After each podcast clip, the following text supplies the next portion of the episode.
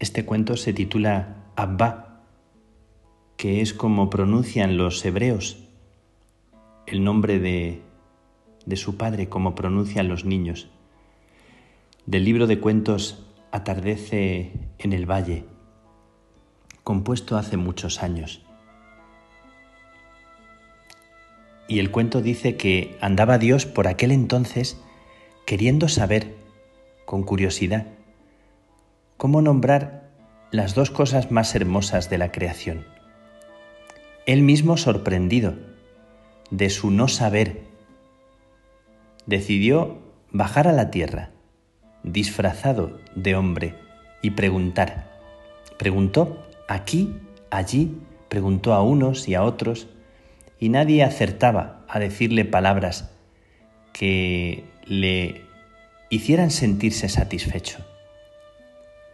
Un día que estaba paseando, de repente vio aparecer a una madre con su niño en brazos. Se acercó Dios con su disfraz de hombre y comenzó a hacerle al niño carantoñas. Él se reía.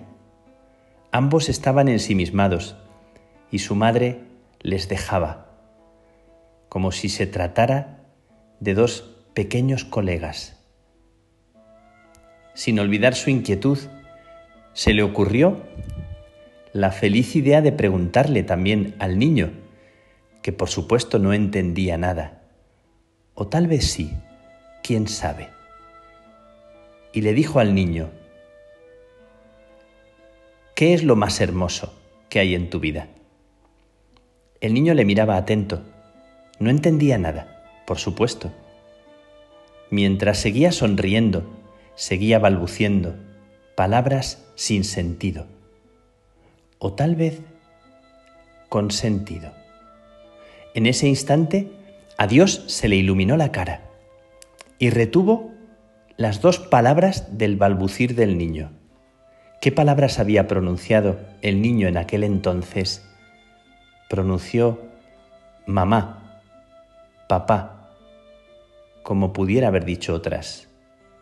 De tal manera se le grabaron a Dios en el pecho aquellas voces, aquellas palabras del niño que no quiso preguntar más.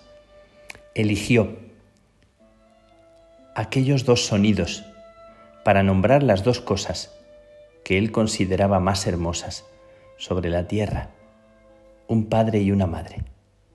Dios, que es sabio, sabe que lo más simple, lo más espontáneo, lo que nace sin defensa y nace de la simplicidad del niño, suele ser lo más bello. Pasaron de allí a un tiempo miles, miles de años.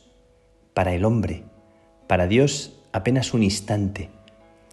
Aún estaba reciente en su memoria la imagen del niño con su madre. Y a Dios le sucedió algo que desconcertó a los mismos ángeles en el cielo.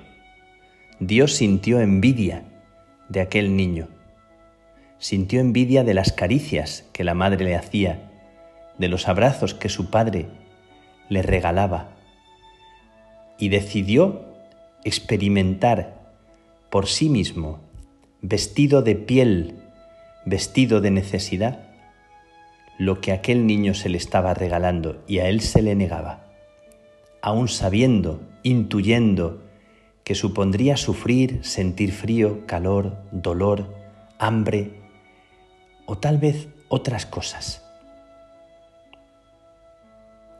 Todo valía, todo merecía la pena, con tal de sentir por dentro el abrazo de aquella madre la protección de aquel Padre.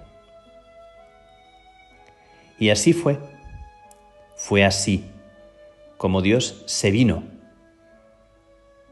cogió su mochila y se bajó a la tierra. Entró como se entra, como cualquier ser humano, como un recién nacido, de una joven de un pueblo perdido, Nazaret se llamaba. Antes se encarnó ante el pasmo de toda la corte celestial. Dios cumplía así un sueño, largamente vivido en su corazón. Un par de años pasaron y comenzó también él a nombrar, como lo hiciera aquel niño, a su madre y a su padre, papá, mamá. Más tarde, pasaron ya años que ahora se le hicieron más largos y difíciles.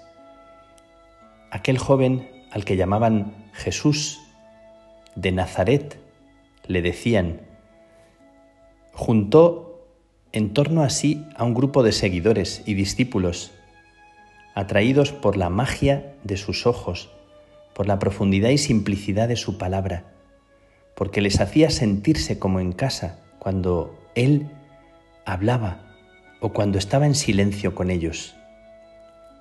Un día les reunió, les sentó a todos en torno a sí y les dijo que les hablaría la palabra más importante, en la que se resumía todo lo que él quería enseñarles. Lo más esencial de la herencia que les quería legar.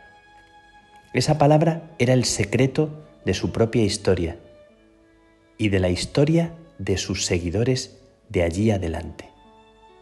Les quería decir cómo nombrar a Dios, cómo había sentido en su corazón que Dios es adecuadamente nombrado ante la expectación de todos, ante su sed, se volvió hacia ellos y con aquella mirada suya, tan convincente,